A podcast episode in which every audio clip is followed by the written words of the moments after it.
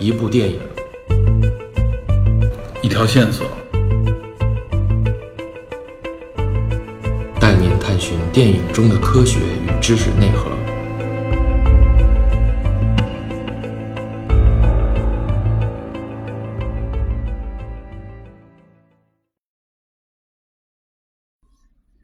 大家好，欢迎收听本期的电影侦探，我是罗伯特。我是彼得。嗯，彼得，咱们今天说一部什么电影啊？呃，今天我们给大家聊的这部电影呢，是一三年上映的一部电影，呃、名字叫《Her》，呃，也可以叫她。呃，这个可能听说过的观众不是很多啊。对，二零一三年底上映的科幻爱情片儿，有一个台版翻译的名字，其实更有科技范儿，叫《云端情人》。对我，我也觉得这个名字更好一点。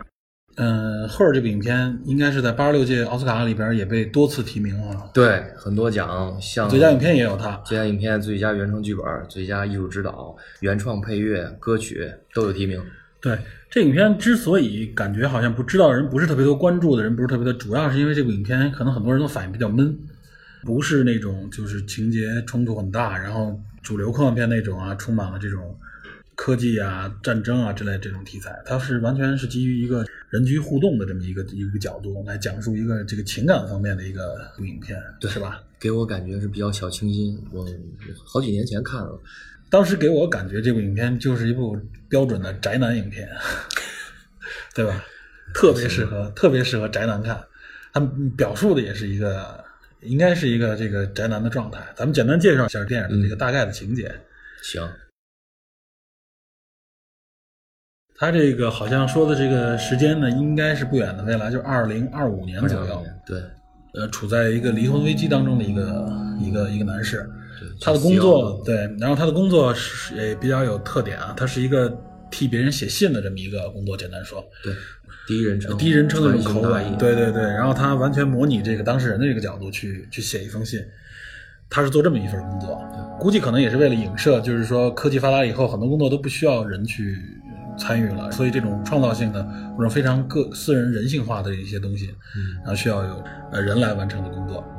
他这个大背景呢，就是说他这个前这和这个妻子要离婚的这么一个状态，所以他不断的在回忆他这个这个妻子，然后本人的状态也是比较抑郁。对，比较抑郁低沉，不是特别喜欢和大家去互动啊，就是主动接触人那种愿望越来越少了。对，呃，而且在这么样的一个状态当中呢，然后他偶然发现，偶然在一个广告里面对看到了这个，呃，当时推广的一个叫 OS One 的一个这个智能操作系统。这个智能操作系统的特征就是说，哎，这个你如果购买了这这套系统以后，这套系统就可以完完全全成为你一个呃绝对的一个呃，又可以说是私人助理，它可以在多个方面可以这个来协助你啊，比如说，首先工作上可以协助你，然后生活上也可以协协助你，另外一个呢，还它就是可以在甚至在情感上，可以完全成为你专属的一套操作系统。嗯，所以当时主角也是看到这个广告以后，呃，很感兴趣，然后就把这个这套系统就带回家，准备实际体验一下。也就是从这儿，他激活了这套系统以后，发现，哎，这套系统很有意思。这个系统实际上就是，呃，是斯嘉丽斯嘉丽·张森演的这个、这个女主角，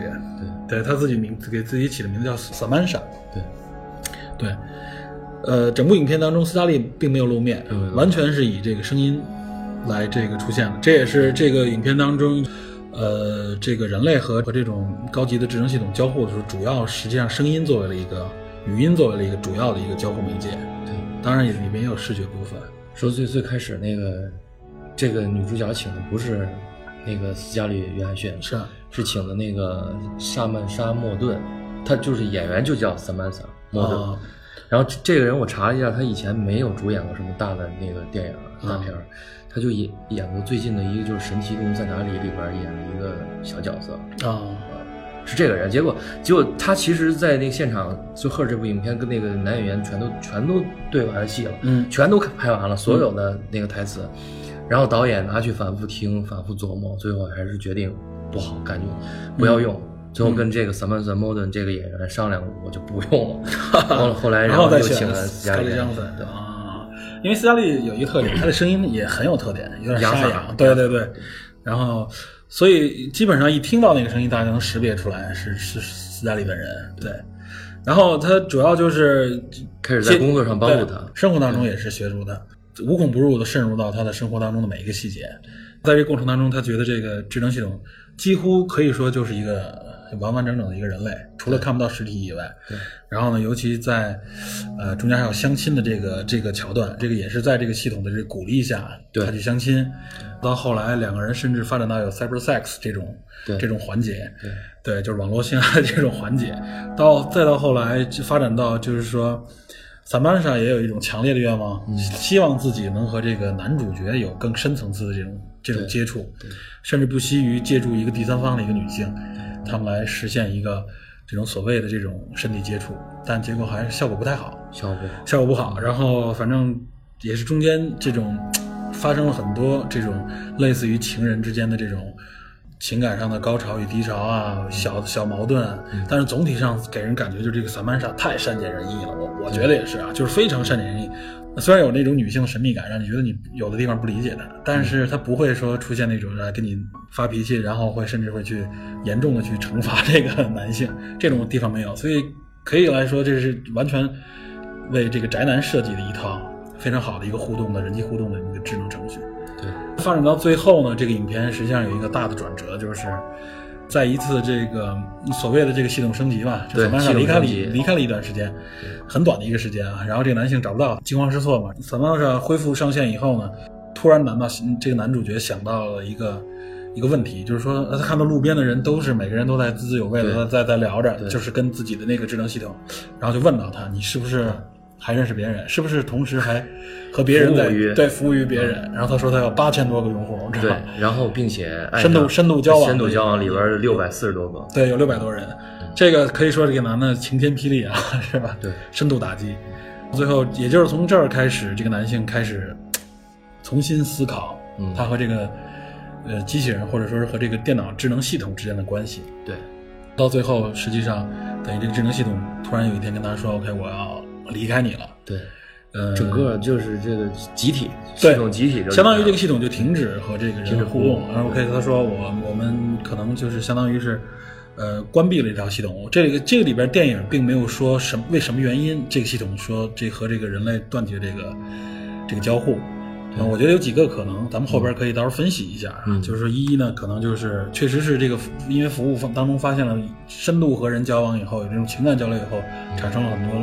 甚至于伦理方面的一些问题。对另外一个也有可能就是说他完成了他的初期任务。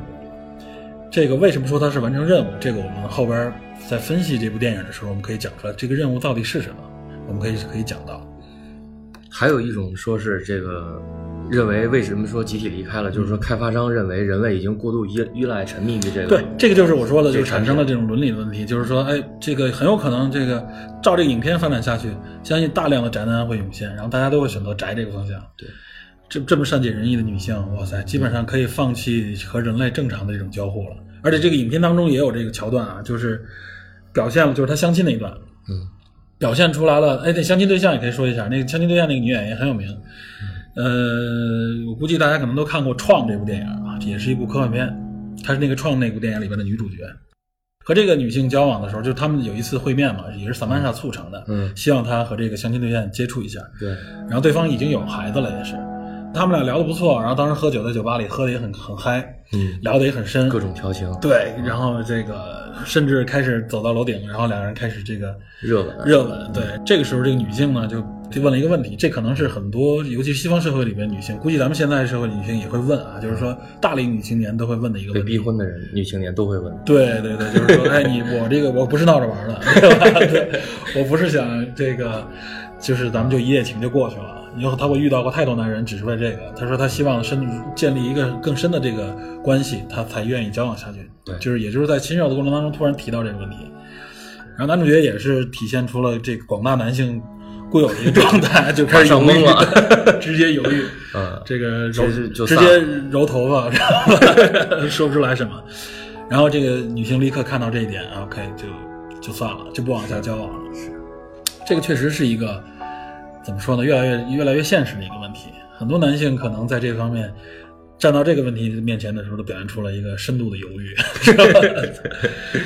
对这个桥段也就也就证明了这一点，所以就是你刚刚才你提到那个原因，就很有可能是因为对现实生活的这种这种太强烈的影响，嗯，所以才导致导致这个这个系统不能够再运行下去。因为大家都发现，其实这个产品在那个我理解啊已嗯经很火了，大家都发现谁也不需要从真实生活当中去寻找爱情，或者说感情，大家都用这个 OS，对而且很完美这个产对品，，非常完美，非常人性化，嗯，可以说满足各种需求啊，对吧？嗯，所以，所以那个我们最后说，嗯，说这部影片曾经有评论啊，一三年的时候看到有这个评论，就是说这是一部目到目前为止啊，看到最浪漫的这个这个人工智能和人之间的一个互动的一个电影。嗯，因为我们传统意义上，我们想到的这些，呃，这个凡是涉及到人工智能啊，或者机器人啊和人类之间的这个关系的时候，嗯，这个我们就说影片吧，嗯，就都是一些可以说是一些这个战争啊，或者说是这种冲突啊、矛盾为主体的这种、嗯这样这种这种情景，基本上都是这样。比如说这块儿我们可以捋一下啊，这里边提到的一些，或者说是我们能够想到的一些，嗯呃，人机之间互动的一些一些概念的一些电影。嗯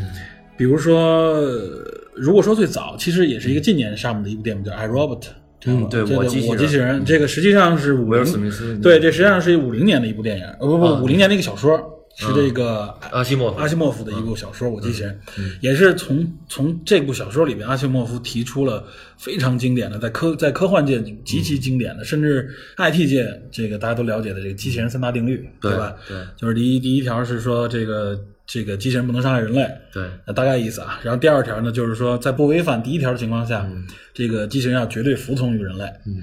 然后呢，第三条就是说，在不违反前两条的情况下，机器人有权利自保，嗯保护自己的这个身体和生命。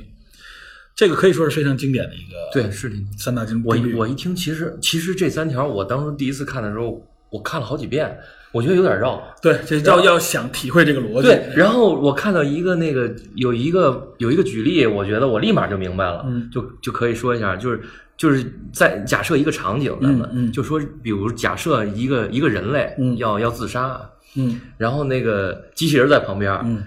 那如果是第一条的话，机器人肯定就过去拦着，嗯，对吧？那那那拦着，到此为止，这就是第一条。第二条就是，呃，这个人类有命令说是不能不这不能让他啊，，对你别拦着我，对 那那这机器人它就但是这违反了第一条嘛，就违反第一条，然后你别拦着我，说完同时还还去推这个机器人要弄死这机器人，要这就是第三条了，这机器人就得保护自己啊，对，这一下触发了这三三三个定律。但是这个这个定律给我的感觉啊，就是我我我记得我也是很小的时候就听到这个定律，给我的感觉是挺恐怖的。这也是为什么后来很多科幻作品围绕这个这个定律写，就实际上都给人大家一个相对来说是比较比较紧张的一个一个一个状态。就是我感觉就是哎，实际上是给人的感觉啊，嗯，这个机器人就是给你一种感觉肯定强大，嗯，对，肯定非常强大，嗯而且甚至是比你比人类要强大，要智慧。我看到这个，我的感觉就是这样。然后呢，我们是为了限制它这种强大，嗯，然后给出了这个定律。对当然要我控制们它对要控制它，一是一是人类有希望有更好的工具，嗯对，创造更好的这个这个这个这个工具来服务于人。对，这里所说的机器人啊，我们我们这里所说的机器人，实际上就是人工智能，泛指人工智能这个概念。对，对。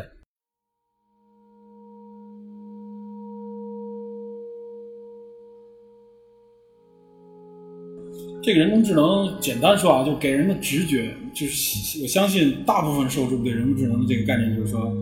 呃，首先是人造的，然后其次呢，就是大家会想到机器人、电脑，就是说它的运算能力和它的思维能力应该是强于人类的。对，然后呢，我们就甚至再延伸一下，因为是电脑嘛，这个和机器人有关，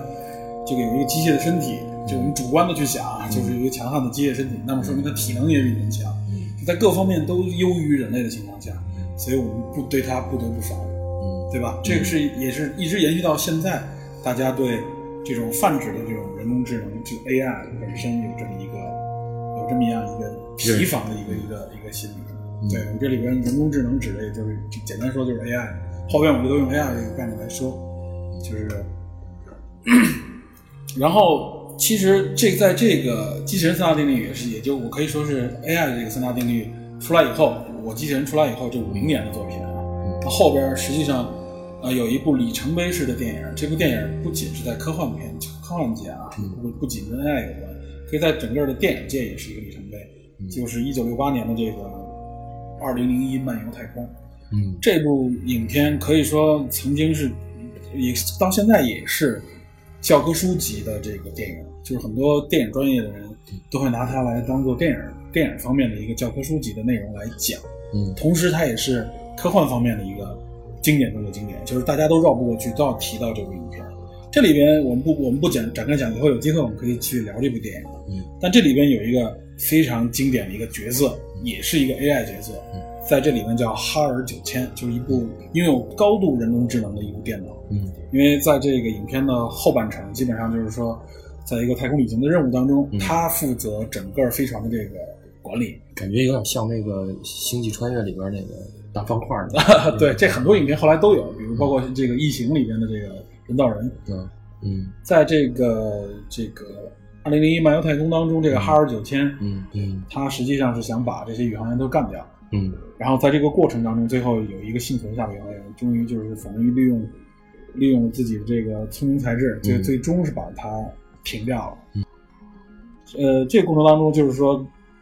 给大家展示了这个人工智能的这种可怕之处，嗯它就是非常。说说起话来都是很冷淡的那种，就是嗯声音很嗯很平直，给你感觉就是无无害的那种声音。但实际上以后大家觉得听到这种声音都会觉得恐怖。嗯然后呢，是实际上它有这种不可告人的目的，嗯反正它是因为程序设置也好，或者说是因为背后的这个目的也好，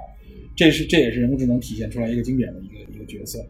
然后再往后面，我想大家就应该就更更熟知了。刚刚说这个《二零一漫游太空》，很多可能稍微年龄大一些的这种电影粉丝知道，嗯年轻人未必都知道。但后再往后说，我估计大家可能都知道，就是八四年开始上映的一部系列的科幻片《终结者》，这你肯定也看过。嗯看过看过，对《终结者》，《终结者一》还是卡梅隆导演的嗯。就《终结者》塑造了一个非常怎么说呢，就是人们对这个这个 AI 对这个人工智能的恐惧的一个总和。嗯就是一有强大的这个这个超过人脑的这种这种智商嗯，二呢有非常强大的这个身体对，这个是最直接体现。然后它那里面对于机械骨架的一个状态，一个机械骷髅一样，这个这个 是非常恐怖。嗯然后后边，而且这个这部影片拍了好几集，这个前两年还在上映的是那个，应该是第四集吧，应该是，实际上是一直延续阿诺这个角色一直也出现。嗯阿诺德也是因为拍这部影片，可以说是正式列入了这个一线这个动作明星的这个这个嗯行列里边。这也是一部非常经典的这个 AI 的影片。然后再往后就是两千零一年有一部名字就叫 AI，嗯，就是人工智能是斯皮尔伯格那个，对对对，嗯斯皮尔伯格拍那个，那里边就是基本上就是说的是从伦理的角度上阐述，嗯，非常好看那个，对，那个非常好看。那部影片的角度又不太一样，它是说它有点类似于匹诺曹的故事，就是而且里边也运用了这个桥段，就是说这个人工智能这个小孩不断的嗯求索，为了获得母亲真实的爱，他觉得只有成为真实的人类嗯才可以得到母亲的爱。嗯这个母亲就是那个人类的母亲，嗯因为是购买的这个产品嘛。然后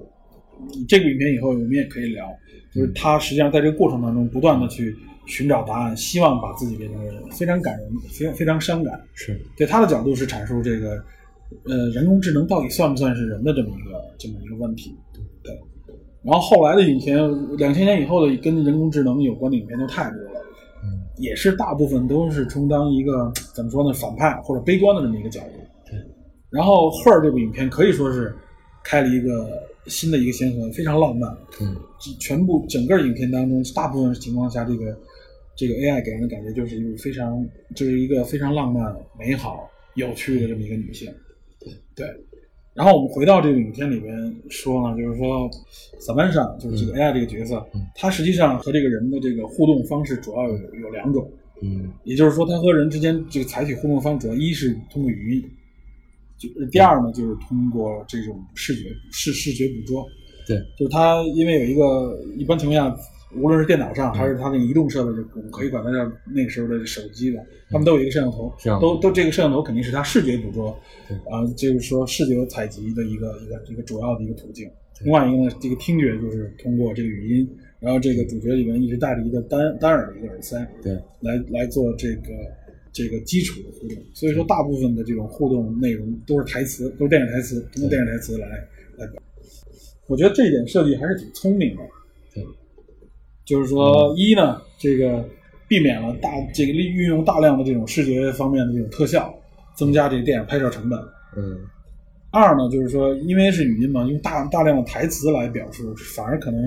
给人印象更深，而且这也这也体现了这个，也能够很好的体现这个这个演员的这个功力，因为台词可以说是演员重要的一个功力，对，一个体现。因为我觉得那个导演把这个故事设定，整个这个科学来讲，到二零二五年是靠谱的，我觉得就嗯这个时间，因为它一也不是，就是说是一个是一个是语音识别吧，一个是那个人工智能这个，嗯，包括摄像头的这个深度，可能有一个深度学习，对，这些其实都属于 AI 的范畴对，都可以放到 AI 的大范畴里。嗯，而且现在好像主流的很多这个，无论是 IT 界还是科学界，嗯都预言应该是在十年左右，嗯十年以后，可能这个 AI 就会有一个爆发式的一个全面爆发的一个一个增长，嗯，可以说是可以渗透到人的生活当中的每个领域。这个我相信大家现在应该基本上在在很多新闻里边，无论是网上还是网下这种新闻都能看到，嗯包括我们之前说的什么智能驾驶啊、智智能交通之类的这种概念，都属于 AI 这个范畴。说是那个每每每十年就有一次这个人机交互的一个一个重大的革新，对这个，我们说到人机交互或者说 AI 呢，我们就简单回顾一下它的一个发展史。嗯呃，刚才我们说了，就是说在电影方面，在这个就是我们因为我们聊电影，电影方面的它的一个发展过程有有几个里程碑。嗯然后实际上在现实当中呢，也跟这个时间上可以大概匹配上，嗯就是说从科技的角度上，从科学角度上看，这个 AI 的一个一个大概的一个产生啊，嗯如果最早说，我觉得可能我们能说的啊，就是应该可以从一九五零年图灵发的那个论文，嗯，就是机器人是否会思考这么一个这么一篇论文，嗯，从这个时候开始说，因为他在这个论文里面提到了著名的图灵测试，对，图灵测试简单说就是说，这个如果用电脑来模拟，或者说用用用用机械来模拟一个人那个人的状态，然后再呃用一个测试者，也就是人，嗯在不知道就看不到对方的这个情况下呢，嗯通过各种语言或者文字的这种表达交互，嗯来判断对方到底是一个真实的一个人，有生命的人，嗯还是一个机器。对这就是简单说就是一个图灵测试，这也可以说是一下就激发了整个这个大家对人工智能的这个一个一个想法。对对，是是说那个超过百分之三十的测试者认为对方是人，那就通过测试。对对对，超过百分之四。我觉得现在如果按放到现在来说，对，这个数值这比例应该再更高一些。对对对，呃，其实说图灵这个也有一部影片，叫应该是去年前呃，应该前两年的这个也是奥斯卡对影片。对，这个以后我们有机会也可以谈一谈，叫那个模拟游戏，嗯是那谁演那个卷福卷福也卷福演的，卷福对本尼本尼主演的。呃，这影片演的也是很不错，而且他当时他主要是介绍的是二战期间就破译这个德国的这个英格玛这个密码密码机对对创造的图灵机。对我们，呃但我们这里人工智能说的是，可以说从这个一九五零年这个图灵这个图灵测试开始，然后真正人工智能，也就是 AI 被提出，应该是在大家公认认为是五六年的时候嗯提出的这个，呃，什么是人工智能有一个简单的定义。嗯对，而而大家现在对人工智能的定义，实际上是就是说由人创造的，嗯然后模拟人类思考的这种，嗯然后最终目的是也是服务于人类的这种嗯方式。嗯构这种构造吧。这是就是人工智能可以说正式进入这个历史舞台的一个一个起点。嗯，然后再往后，实际上还有几个时间点。到六十年代的时候，那时候已经提出了一个就是感知机械，相当于感知机这么这么一套这么一个理论。然后呢，当时也是创造了这么一个就是叫做单层感知机的这么一个概念。嗯然后从感知机开始再往下发展，因为感知机实际上是模拟人的这个感知的这种方式手段，嗯嗯用机械模拟。嗯然后再往后发展就到了这个神经网络，嗯然后神经网络的发展实际上也有劳于这个这个科技科学的一个进步啊。嗯从神经网络再往后发展出到了近代，就是计算机的这种呃兴起，互联网的这个兴起，嗯开始有这个呃深度神经网络啊，这实际上深度网神经网络是靠后的一个概念，啊中间还会有这个呃智能学习，嗯这个然后与包括你说的语音交互里面的重要的时间点，就是这个聊天机器人的产生，嗯到后来这个深度神经网络，嗯到后来我们知道的去年发生的这个经典的这个 AlphaGo 大战这个人类李世石的这个围棋，嗯这个过程，这就是 AI 的一个大概发展的一个一个简单的一个过程啊。我们只是取了其中几个点。然后刚才你提到就是，嗯呃，我们也是结合这个影片说啊，就是影片当中的这个萨曼莎这个这个 AI 嗯和人，刚才我们也说了，他们交互手段主要是通过视觉和听觉两点对。实际上，视觉和听觉这是就是语音，也就是语视觉指的是这个视这个视觉识别，嗯听觉这一块呢，实际上就是语音交互、语音识别这一块，就是呃，怎么说呢？这个人工智能当中最重要的两点。对对，这是我们我们我们所说的这两点，主要就是说我们这个之所以产生人工智能，我们怎么和它交互，怎么样给它输入信息，然后最终它产生一个人工智能判断的一个结果，输出一个信息。对实际上我们交互手段就跟我们人一样，那通过视觉、听觉，这是两个重要的手段。对，我们也可以简单说一下这个关于这个语音识别，目前在真正的环境当中，它发展到一个什么样的程度了？这里边有没有什么比较可以谈一谈的点？简单谈一谈，语音识别首先是对语义的一个判断，嗯，这个我们就觉得这是我们就不介绍这个语音识别的其中原理了，啊这里面可以说是非常深的一，呃，要要大家至少要看很多本书、多少套论文，这里边也结合了很多嗯庞乱庞杂的这个知识体系，它会把人的这个语音首先先分解成语速，从这个语速当中进行分析，它要把它分解到最小的单元，嗯然后进行这个是这个分类的这种收集整理，然后嗯提炼，最后产生出一个判断的结果来。对这就是云识别。云识别呃也是近几年产生了飞跃的这个呃发展。这也都是很多科技企业里边一直在研究的一个一个方向。我们知道的微软、IBM，到后来的谷歌什么，大家都在这方面有研究。还有 Siri，对，Siri 就是苹果嘛。对，呃，从一一年开始，Siri 一一年上线的，好像是，反正就是一一年、一二年起开始，就是各大这个科技的这种公司都开始推出自己的这个呃语音聊天机器人、智能聊天机器人。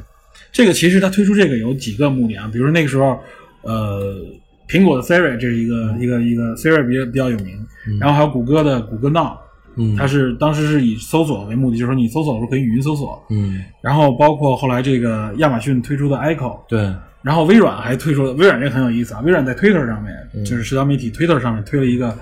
呃，它的一个语音聊天机器人叫 Tay 嗯 T A Y 吧，可能应该就应该这发发音叫做叫做 Tay 还是 Tay。嗯然后这个语音聊天机器人在这个推特上发布以后啊，嗯因为推特上都是这个国外的社交媒体很自由嘛，嗯说这个立刻学了大量的脏话，然后把各国各种脏话 学得很厉害，然后导致他这个智能机器人就聊天的时候就是充满脏话。然后 曾经曾经中间下线了一段时间，然后说做了一个调整和修复，又上线，结果上线的第一句话就是骂人的话。 说好像是，好像我记得那句话说是在警察面前抽吸毒品怎么样？反正就本是身挺好，你这结果最后还是被被被被被下线了啊！这个对这个这就歇了对表现出来一个一点啊，就是说这里提到这个语音交互、语音识别，嗯，它首先要判断，就是来判断大家说的是什么。刚才我们提到了语音识别的基础，就是说嗯语速啊，分解成语速，然后再去再去分解音速然后音速，呃，对对，音速，然后嗯那个，然后去去判断和分解，然后再去首先要知道人说了什么，他和人之间沟通是这个人说了什么。对，然后其次呢，它涉及到的就是说，我要理解说这这些翻译成文字以后，这个文字是什么含义。这个里边就是说，大家觉得哎，这含含义其实很好理解哈、但实际上并不是这样。如果是书面语言，嗯相对来说还还容易一点儿。但是大家实际在语音交互里面最大的问题，大家说的都是口语，嗯而且这个口语可能根据不同的环境、背景、不同的人，他说的内容就会有千差万别。没错，所以这而且就是还云识牵到那个那个方言里边儿，那就对更复杂了。对，这所以这里就是语音识别和语音交互里面的一个最大难点，开始这也是在实际上也是在这种深度学习这种呃概念产生以后，才开始这个语音识别的这个技术才开始突飞猛进。我记我我记得好像呃最新的测试呃。这个语音识别里，微软的这个在去年的测试当中，可以达到识别率达到百分之，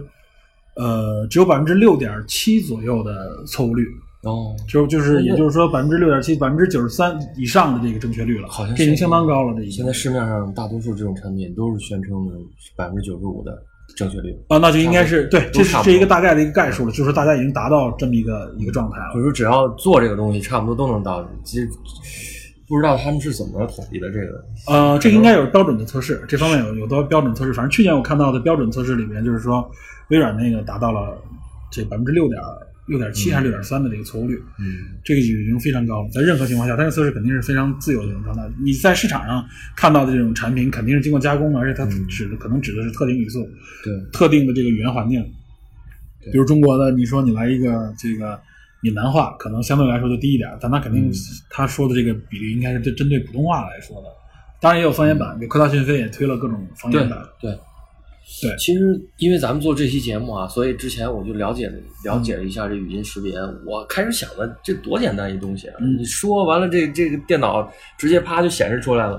但是我我仔细一了解才发现，这后边真的太复杂了，这个对，东西非常复杂。嗯这刚才已经介绍了，这个你看啊，就是说在《Her》这部影片里边啊，嗯它这个语音识别是无处不在，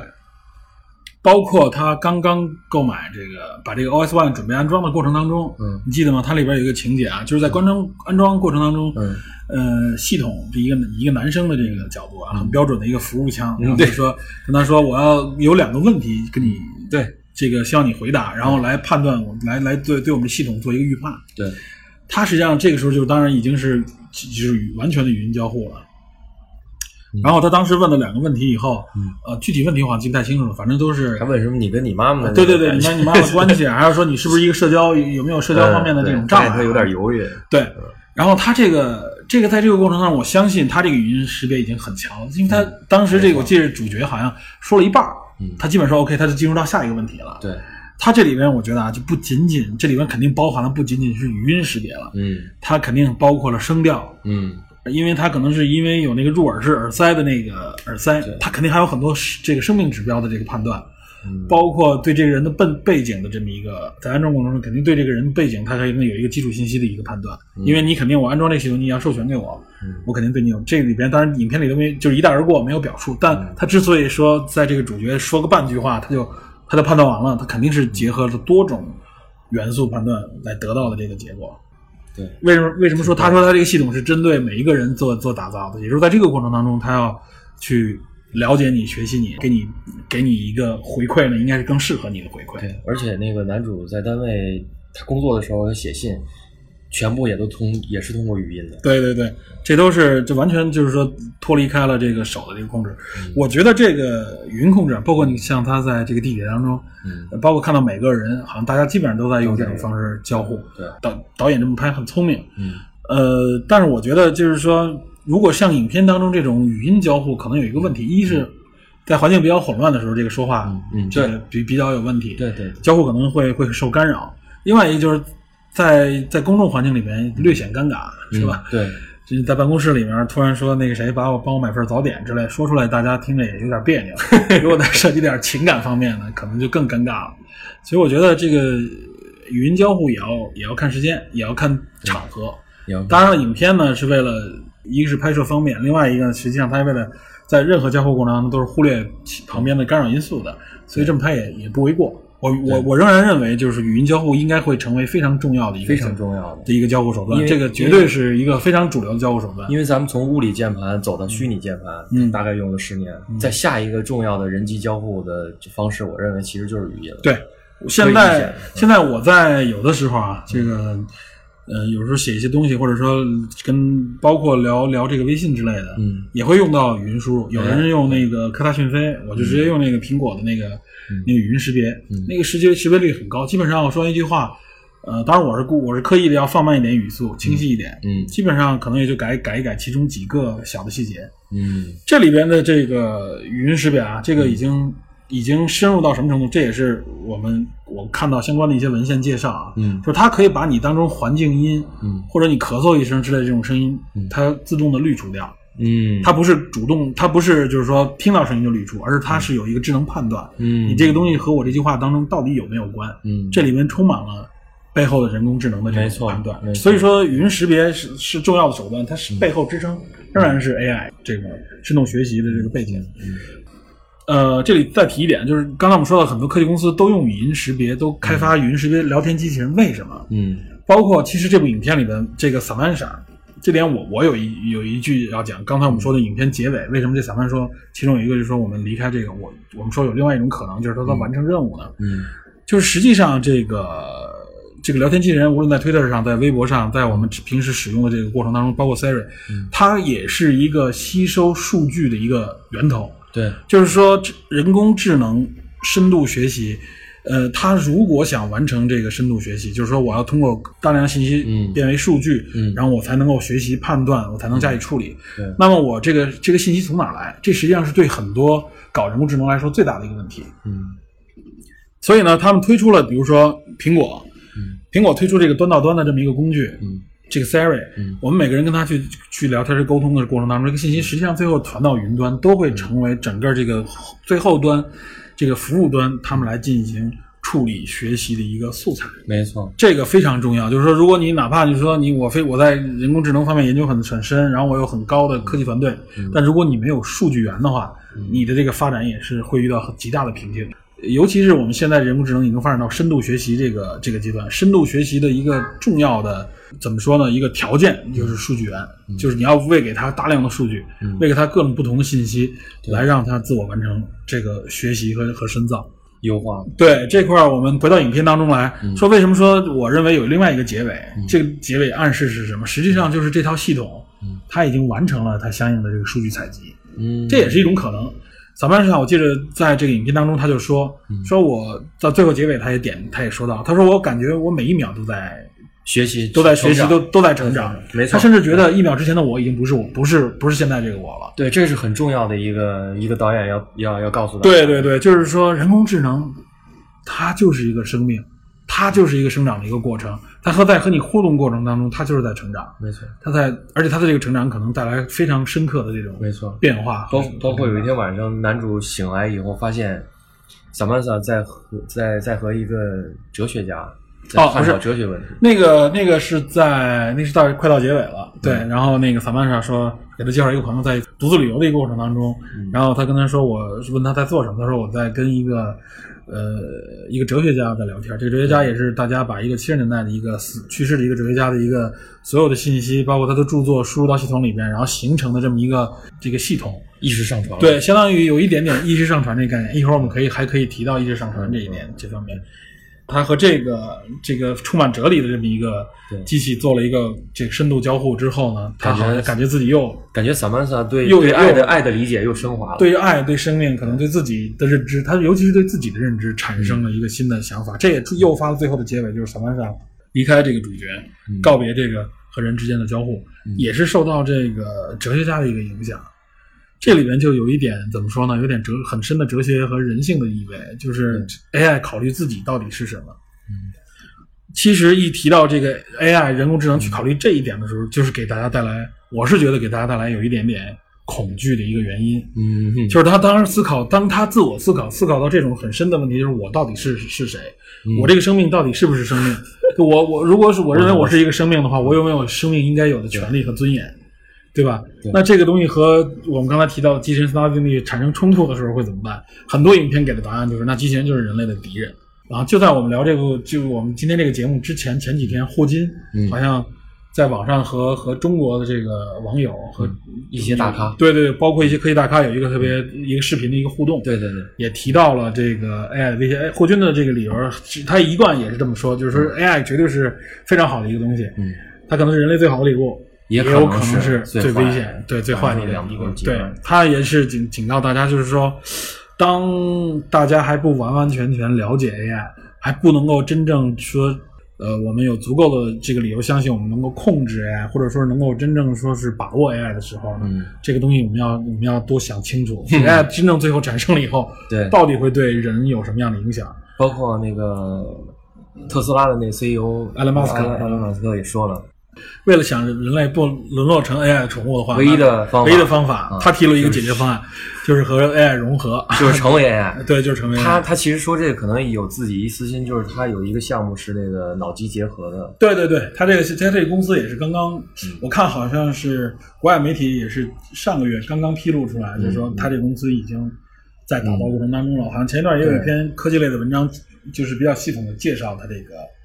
他这个公司的这个理念和他这个组成，包括他要做的事情。他说是好像就是要做一种类似于也是这个人脑人脑对结合的一个产品，对然后他是甚至创造了一些概念。他那公司要生产一种叫什么这个纤神经纤维类的这种电子纤维类的东西，没错其实介入人脑，其实这给我们提供一个全新的视角，就是以前我们总在说人和人和 AI 或者人工智能或者说机器人，这是两个完全相嗯对的不同的东西。那现在现在就是有可能有一个中间层，嗯对，说是中间层，或者说其实就是一个最后就是一个融合，就是这个趋势，也许可能不像我们想的是说 AI 战胜人类，或者人类战胜 AI，对而是说他们两个有机的结合，有可能就是以后就是说我是不是就就说这个人是人和人工智能的一个混血儿，对，就是我觉得这么说混会血或者说是组合基因的一一个组种合一种对杂交，人和人和机器人的这个概念应该很模糊了。对对对，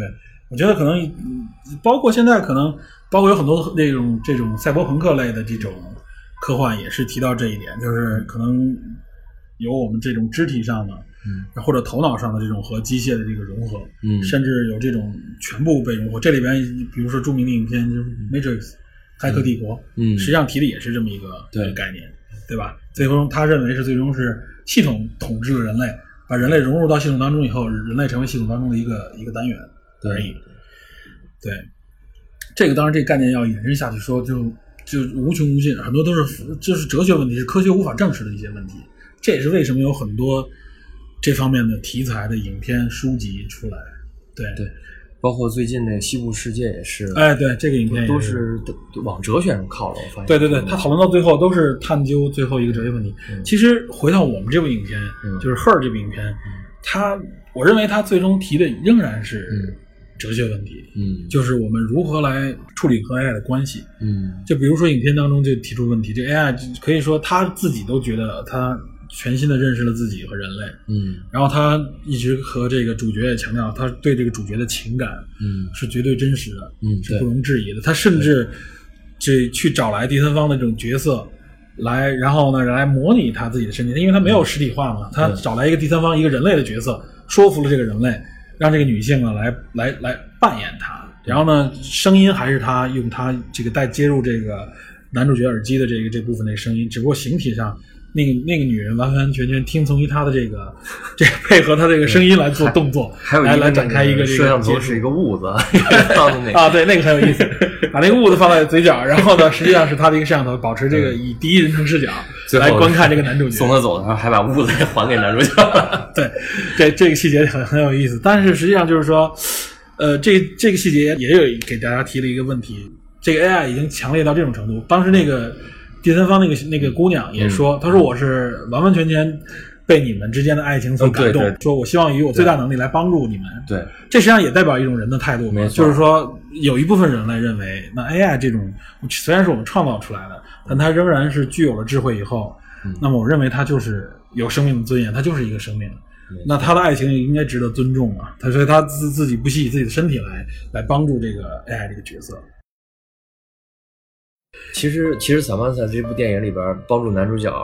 在事业上和在这个这爱情上都达到了。非常顶峰的一个状态，因为他他那个他其实特别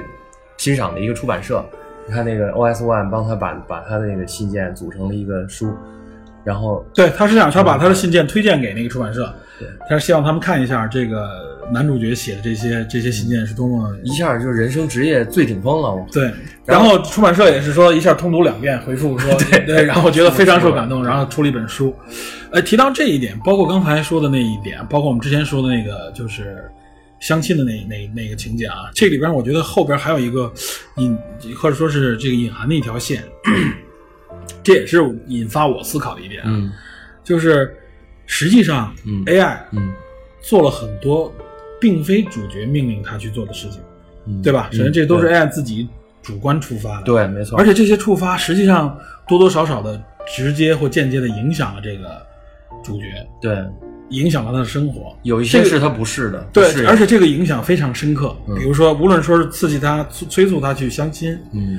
然后呢，然后和他有这种这种就网络性爱的这个这个环节，嗯就是和他说白了，我们说是要身身体接触，嗯以这个就跟从爱情片的角度来说，是身体接触作为两个人进入情感的下一个阶段的一个一个入口。嗯然后呢，到后来你说的这个出这本书，这个完全是主角完全不知情的情况下，嗯对而且他也是通过侧面，通过了解的主角自己平时的信息、嗯分析，他得出这个主角对这个出版社非常的器重，或者说非常崇拜这个出版社。嗯对嗯哎，他所以他找到这个出版社，到最后和和这个这个哲学家的这个交往。然后把他又介绍给男主角，嗯男主角当时的那种感觉，基本上就是说，你把一个一第三者带到我面前那种那种对状态，对对非常的不感适觉应不适应，对，非常是不不高兴、不喜欢，这些其实都是至少是使用者没有受益的，自己去做的，这也是一个潜在的矛盾，就是实际上就是 AI 做出这种事情来，嗯，如果说它间接的导致了人类的这个对人类的伤害，或者说是对人类的这个生命的影响，嗯，那我们应该怎么判断它？